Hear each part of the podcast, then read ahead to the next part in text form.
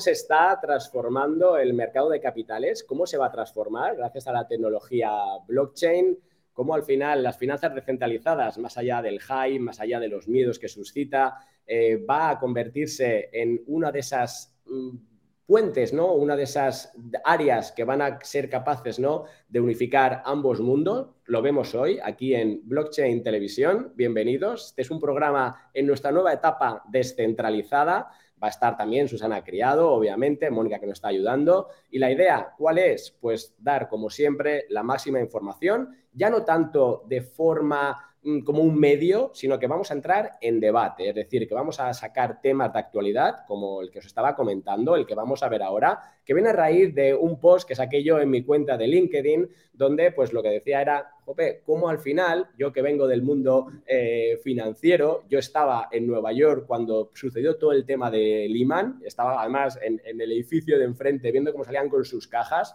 y como yo que vendía productos estructurados en aquel momento, ni siquiera era capaz de, entender la dimensión que todo ese, digamos, exceso ¿no? de riesgo pues iba a acabar en lo que terminó, ¿no? Y cómo al final ese crédito de riesgo, ¿no? Pues eh, puede ahora mitigarse, puede ahora cambiarse y cómo ese gap entre mercado de capitales y mercado de crédito activos puede cerrarse. Ese es el objetivo y os invito a que nos hagáis preguntas. Os invito, por favor, a que nos sigáis en nuestra cuenta de LinkedIn, sobre todo en YouTube, apoyarnos, porque este nuevo proceso, como os digo, es descentralizado. Eh, vamos a emitir por nuestra propia cuenta y la idea es avanzar en esa hoja de ruta para tal vez luego al final acabar sacando incluso nuestro propio security token. Mientras tanto, el tema de hoy, ya paso a presentaros. Tenemos con nosotros a dos cracks, Dimitri Orga. Dimitri, ¿qué tal?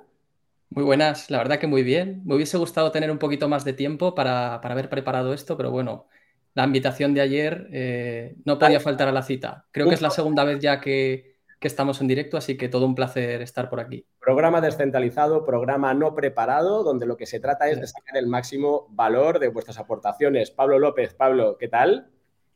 Muy bien, Javier. Encantado de estar por aquí y, y preparado para el asalto y al lío. Y al lío. Pues venga, Oye, lo que eh, punto de partida, eh, Dimitri, vamos al grano. Yo estaba diciendo que al final eh, un poco de lo que nos traen las finanzas descentralizadas, no quiero que entremos en tecnicismos, nos va a escuchar gente de mercado de capitales, ese es nuestro objetivo, que se enteren, de que vean que aquí, más allá de ese DEFI 17.3, que está muy bien para aquellos que quieran pues, estar en esa parte, hay valor, ¿no? Y se está creando, lo estamos viendo con noticias, cómo se crea la infraestructura BME, ¿no? Para el mercado de derivados sobre eh, criptoactivos, el régimen piloto para tokenizar, ¿no? Como grandes entidades que están ya detrás, ¿no? Y cómo se va a transformar todo esto. Y entonces yo justo que decía, venía del mundo de estructurados, del mundo eh, financiero, decía, ostras, ¿cómo podríamos con los smart contracts eliminar ese riesgo de crédito y lo que sucedió en la crisis financiera, ¿no? Como al final mucha gente, mucho retail que estaba posicionado en esos productos estructurados, eh, reverse convertible, productos incluso de capital garantizado, pero por el emisor.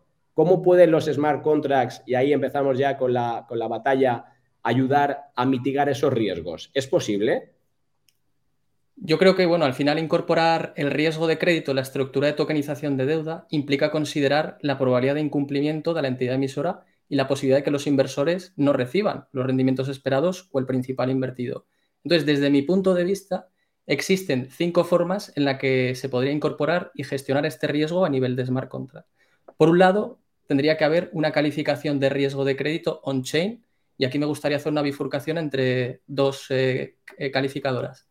Por un lado, en lo tradicional, utilizar al final una especie de oráculos para traer calificaciones de riesgo de crédito del mundo tradicional, por ejemplo, eh, riesgos de agencias de calificación como Moody's, SP y todo esto traerlo a la cadena de bloques. Y luego existe otra que sería en más on-chain y, ese crédito en función de todo, el histórico de transacciones que ha habido, la liquidez que hay, incluso la solvencia de un emisor, el poder rastrearla. Entonces, punto número uno, calificación de riesgo crediticio on-chain, todo eso a través de los oráculos lo podríamos eh, tener. Después creo que es muy importante incorporar el tema de las primas de riesgo. Al final, las entidades que emiten eh, este tipo de deuda tienen que ajustar el rendimiento que ofrecen eh, los tokens en función del riesgo de crédito y las entidades al final con mayor riesgo de crédito tienen que ofrecer pues eso, rendimientos más altos para compensar ese riesgo adicional. El punto tercero, y esto me parece fundamental, es tener un fondo de garantía o reserva, al final establecer un fondo de reserva on-chain financiado con una porción de las inversiones iniciales o bien redirigiendo parte de los ingresos del protocolo. Y este básicamente fondo se podría compensar a los inversores en caso de incumplimiento. Punto número cuatro, establecer como un mecanismo de liquidación automática, de la misma forma que tenemos la figura de los liquidadores cuando tenemos deuda on-chain en protocolos de DeFi, pues sería implementar un mecanismo de liquidación automática a aquellas eh, entidades que emiten esa deuda off-chain para poder liquidarles de alguna forma a través del fondo de garantía o reserva. Y luego, por último, esto también es interesante y es que en DeFi ya existen seguros, eh, protocolos de seguros y nosotros como inversores al final podemos pagar una prima también y protegernos frente a un posible default o alguna quiebra o algún hackeo de alguno de los contratos inteligentes.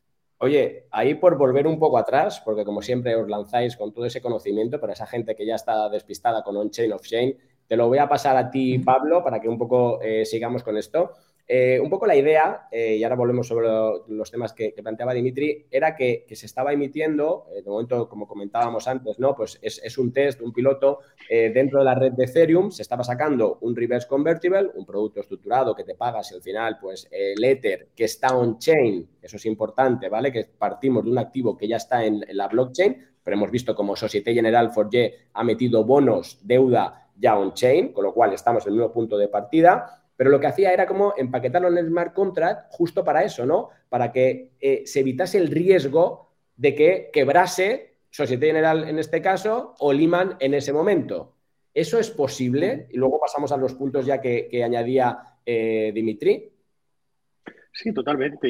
Y, creo que además es una de las funcionalidades que esta tecnología eh, nos, nos permite hablar de, de descentralización, ¿no? Y en este caso está claro que más allá del producto financiero de, esa estructura de deuda, lo que estamos haciendo es descentralizar el riesgo, ¿no? ¿Qué es esto de descentralizar el riesgo?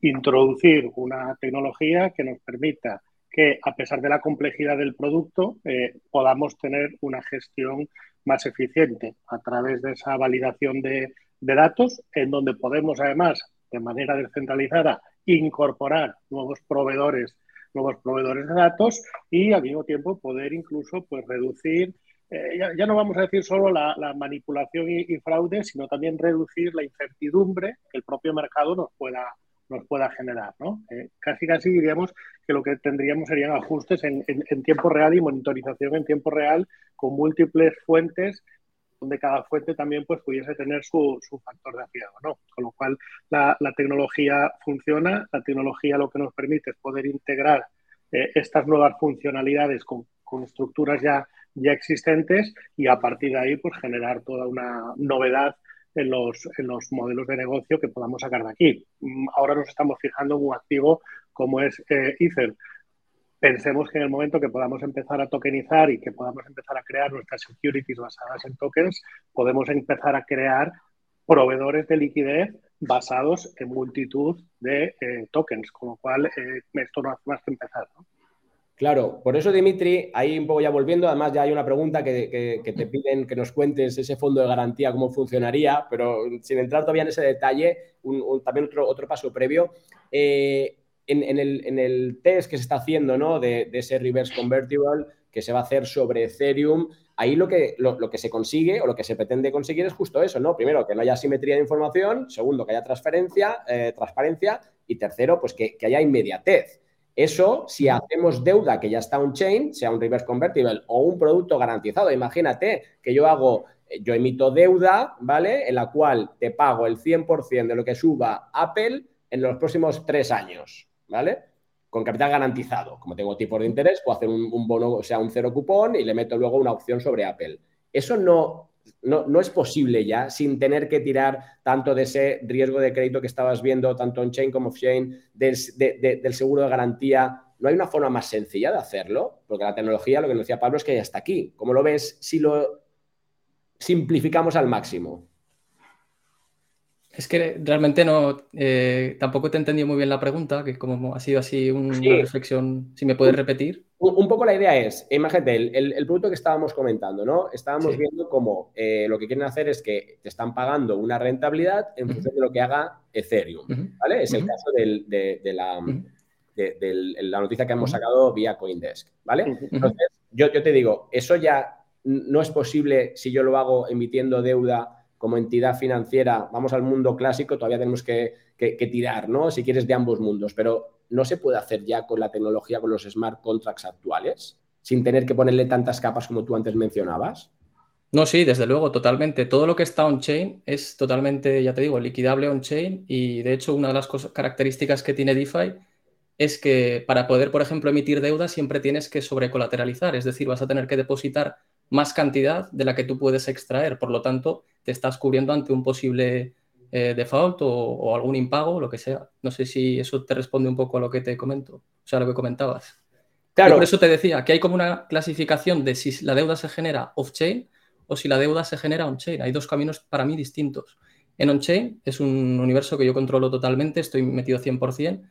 Es fácil seguir al final, eh, cuando se emite deuda, al final hay un parámetro que es el factor de salud del préstamo y existe una figura que son los liquidadores que van directamente, es, código que va directamente a aquellos que, han tomado, por ejemplo, deuda y, no van a, o, van a impagar, pues hay un bot que los liquida, los liquida con el colateral que han depositado. Y luego en la parte off-chain, eh, un poco pues lo que te comentaba son esos cinco grupos que creo que serían importantes. Si el que, la entidad emisora que emite deuda está off-chain, creo que serían importantes eh, eh, eh, las, cinco categorías que te he comentado antes. Oye, con lo cual, si queremos avanzar un poco, estáis diferenciándome y también son ya preguntas que nos van entrando entre el mundo on-chain y el mundo off-chain. Es decir, que al final esos activos ya están creados dentro de la cadena de bloques, en blockchain, en, Ethereum, por ejemplo, y aquellos que no. Con lo cual, aquí el tema de oráculos, Pablo, te lo paso a ti la, palabra, también tendría un papel clave. Cuéntanos cómo diferenciamos ambos dos, o sea, ambos mundos.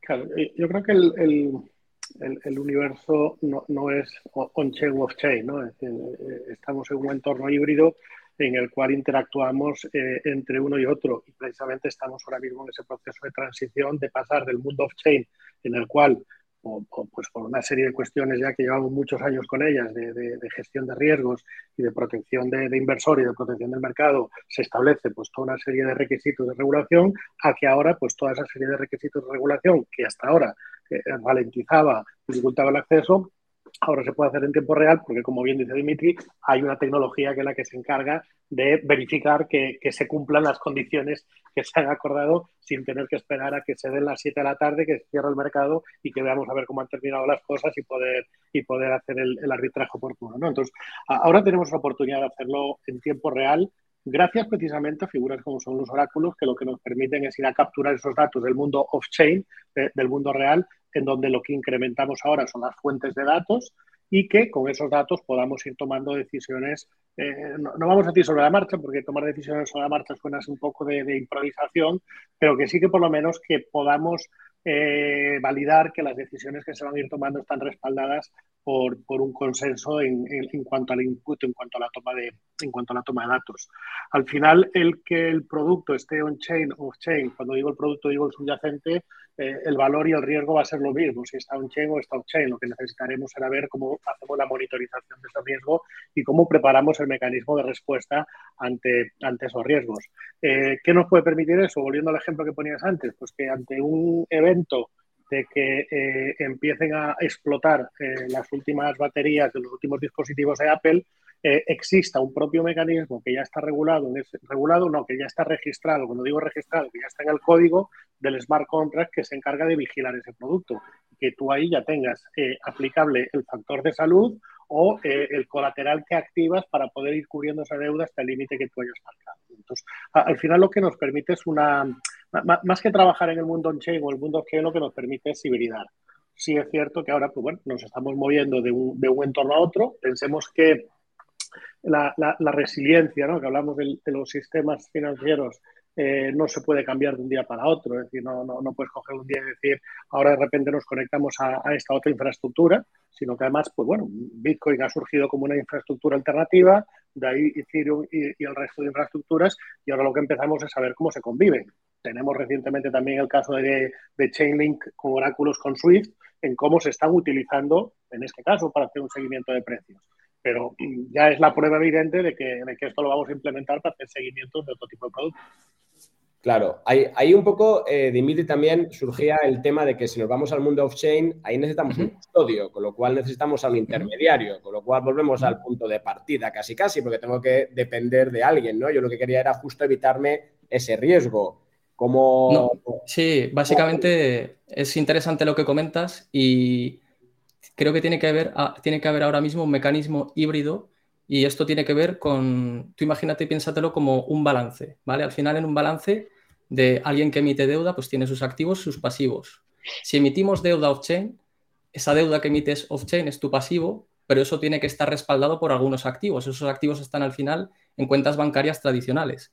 Entonces, hay un producto que, por ejemplo, son las letras del tesoro, bonos corporativos o notas, que a ti no tan libremente te permiten eh, tener acceso a, ese tipo de productos. Entonces, eh, para eso eh, están, hay una serie de entidades que son centralizadas y actúan como custodios y esto, por ejemplo, es el caso de uno de los protocolos como Frax Finance, que necesita ahora mismo de un custodio, un intermedio, que es Finres PBC, que ellos para poder em, emitir lo que son em, los T-bills o letras del tesoro on-chain, sí o sí necesitan a esta entidad ahora mismo, porque si no, de la otra forma no podrían tener acceso a ese rendimiento que paga al final el Tesoro de Estados Unidos dentro de la cadena. Que, más adelante em, exista una reserva federal totalmente on-chain eh, pues seguramente sí, pero hasta ese camino creo que tenemos que pasar todavía por un mecanismo híbrido. También añadir que me gusta, quería hacer la diferenciación eh, con respecto al tema del balance. Eh, en off-chain, ya os digo, el balance al final está en cuentas, los activos en cuentas bancarias tradicionales. On-chain ya no es igual. Al final, en el balance, la empresa que emite deuda, al final en los pasivos emite la deuda, en los activos están colateralizando con criptoactivos on-chain ya de por sí.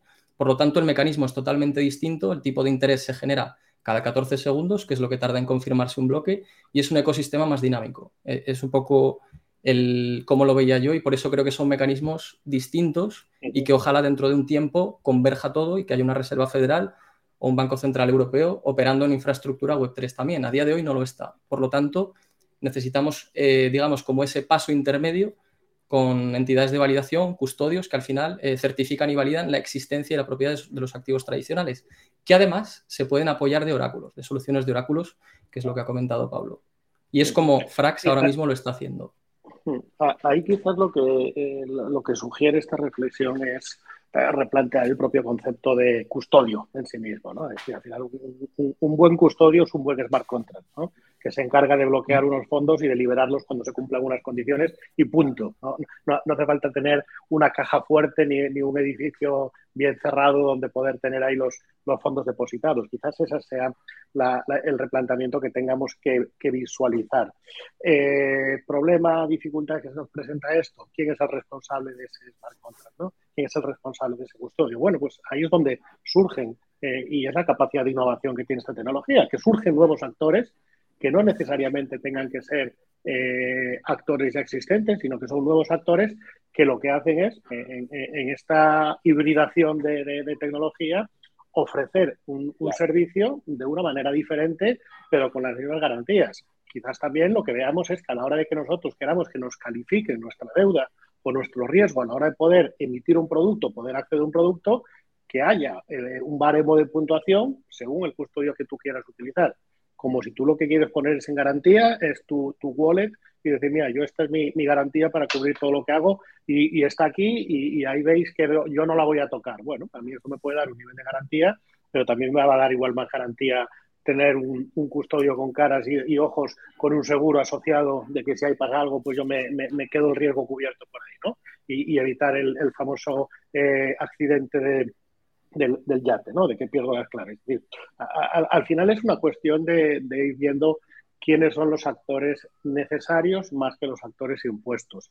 Y en una eh, innovación como esta, que lo que buscamos es la descentralización y que puedan entrar nuevos actores, eh, que exista la figura del custodio es eh, necesario, es bueno, es óptimo, pero quizá lo que debemos es replantear la, figura o las necesidades de custodio. ¿no? Insisto, mejor custodio un smart contract no creo que exista. Claro, porque ahí justo lo que hablábamos era esto, a ver si estamos cambiando el riesgo de crédito por el riesgo de smart contract, ¿no? Con lo cual ahí Y, también con todos los puntos que tú antes mencionabas, Dimitri, claro, se me antoja como que le metemos más complejidad. Yo estoy pensando en el tipo del BBV o del Santander, que son los máximos emisores de productos estructurados, que no deja de ser deuda, ¿no? Y escuchan esto y dicen, ¡buah! Estamos años luz, ¿no? De que esto funcione. ¿Cómo, Al revés.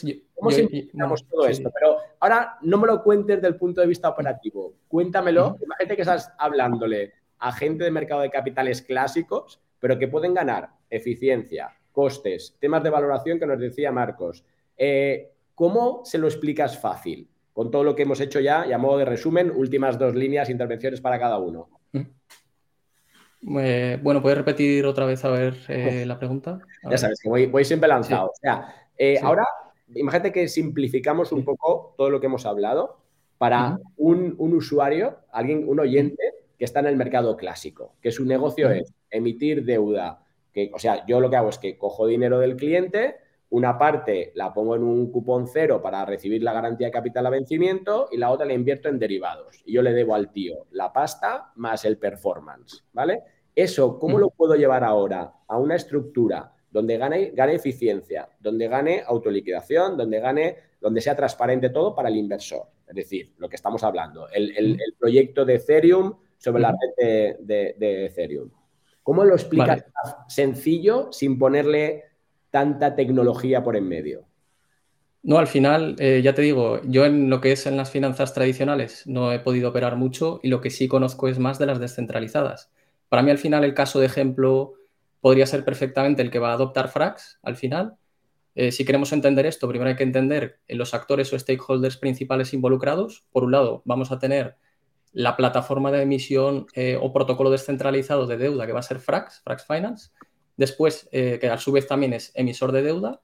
Y en el caso, por ejemplo, si por ejemplo Frax lo que quiere es emitir deuda y esa deuda, por ejemplo, esté respaldada por letras del Tesoro de Estados Unidos, pues bueno, stakeholder, emisor de deuda. Después tenemos los inversores o titulares de los tokens que al final eh, lo que pueden es eh, invertir en, esas letras del tesoro, ¿vale? ¿Cómo van a poder invertir? Pues lo que puede hacer el, protocolo Frax es emitir un token, un RC20, y tener exposición a esos rendimientos que realmente está pagando el, Tesoro de Estados Unidos, lo está pagando a, Frax y Frax a su vez lo redirige al, poseedor de, este token, ¿vale?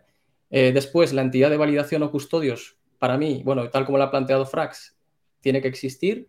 En este caso está FinRes PBC, porque al final, eh, para poder, ya, te digo, para poder pagar ese rendimiento fuera de la cadena eh, del Tesoro de Estados Unidos y traerlo on-chain, está ese intermediario y básicamente ese intermediario guarda depósitos en cuentas bancarias tradicionales para recibir ese rendimiento. Y luego, pues básicamente, y luego tiene que haber un smart contract que al final es el, el núcleo principal que, este, se encarga de administrar, de ejecutar y de cumplir con las obligaciones de la deuda. Y bueno, pues ese smart contract eh, que tiene que asegurar que se produzcan los pagos de rendimientos, eh, que exista un mecanismo de redención y liquidación, eh, en definitiva, todo eso. Se puede, básicamente es un poco el resumen. ¿Vale? Vale, ya a ti, Pablo, te voy a preguntar. Me animo. Espera, que te, lo, voy a, repreguntar para así no, no solaparnos con, lo que nos acaba de contar Dimitri, sino que a ti lo voy a, te, lo voy a decir. Yo soy el Santander Asset Management, quiero ganar eficiencia, transparencia, tengo que ganar dinero, porque por eso les interesa los activos digitales a los bancos. No les interesa porque sean guays y quieran darnos buenos productos, sino porque van a ganar, a ganar pasta. Y eso es lícito, y más que se le cierran bastantes mundos, entre ellos la emisión de dinero, pero bueno, eso me da para otro, para otro programa.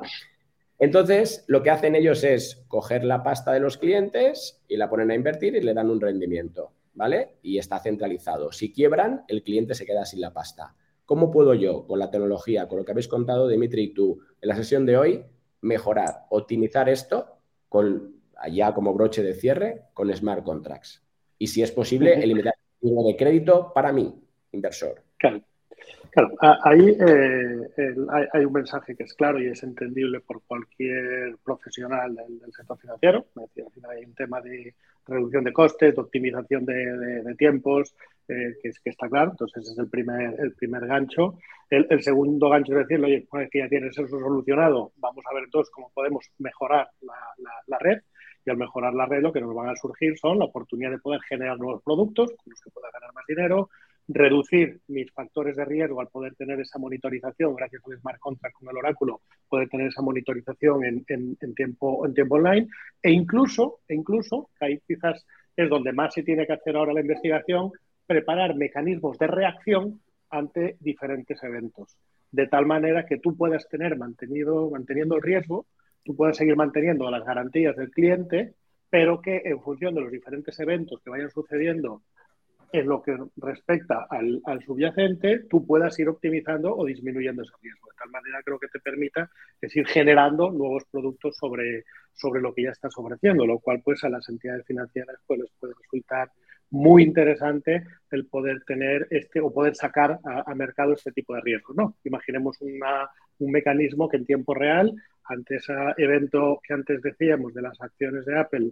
vinculado con un posible fallo detectado en tiempo real de unas baterías, tú ese riesgo, tokenices ese riesgo y lo puedas llevar hacia el mercado para poder cubrir esa eventualidad.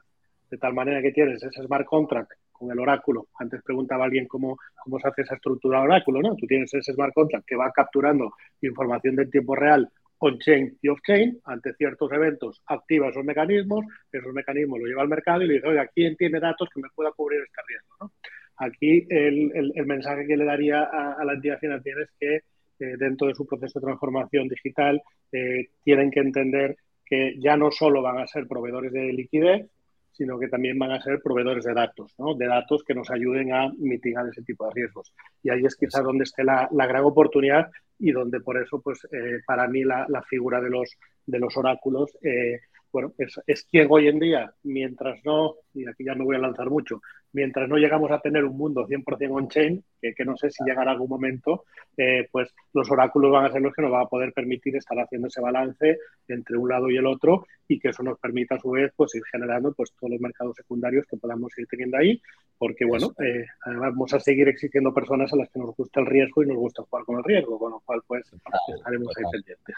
Ahí, como nos dice James, al final lo que hay que hacer es mejorar los delivery ¿no? versus los payments, al final todo el tema del proof of reserve, como una de esas formas ¿no? de, que, podemos ahí utilizar.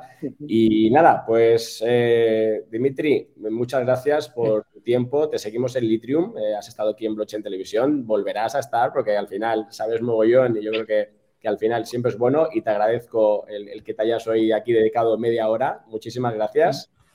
Ha sido un placer y ya te digo, a ver si para la próxima vez puedo prepararlo un poquito mejor.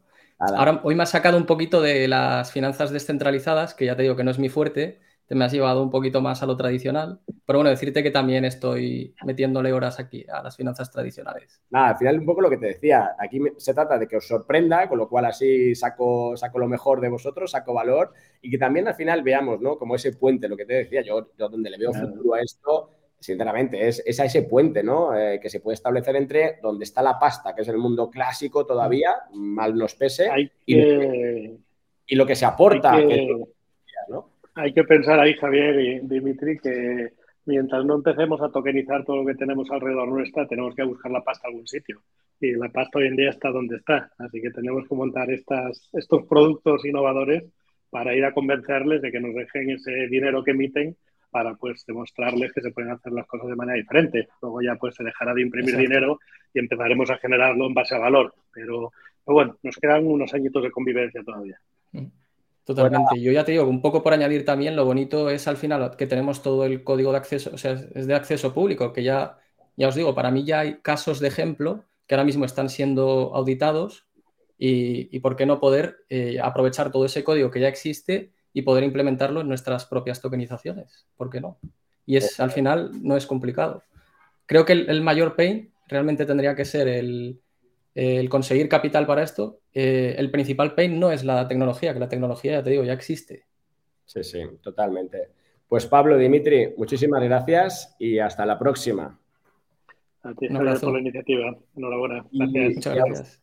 Y a ustedes, pues nada, a vosotros recordaros que el lunes volvemos con otro directo. En ese caso vamos a hacerlo sobre NFTs, algo un poco más global, más sencillo si queréis de, digerir. Y como siempre, eh, seguimos adelante en esta nueva etapa. El lunes además se incorporará también Susana Criado. Vamos a traeros pues nuevas noticias y sobre todo nuevos debates, que de eso se trata. Con lo cual, gracias por seguirnos, por apoyarnos y os esperamos en próximos directos aquí en Blockchain Televisión. Hasta la próxima.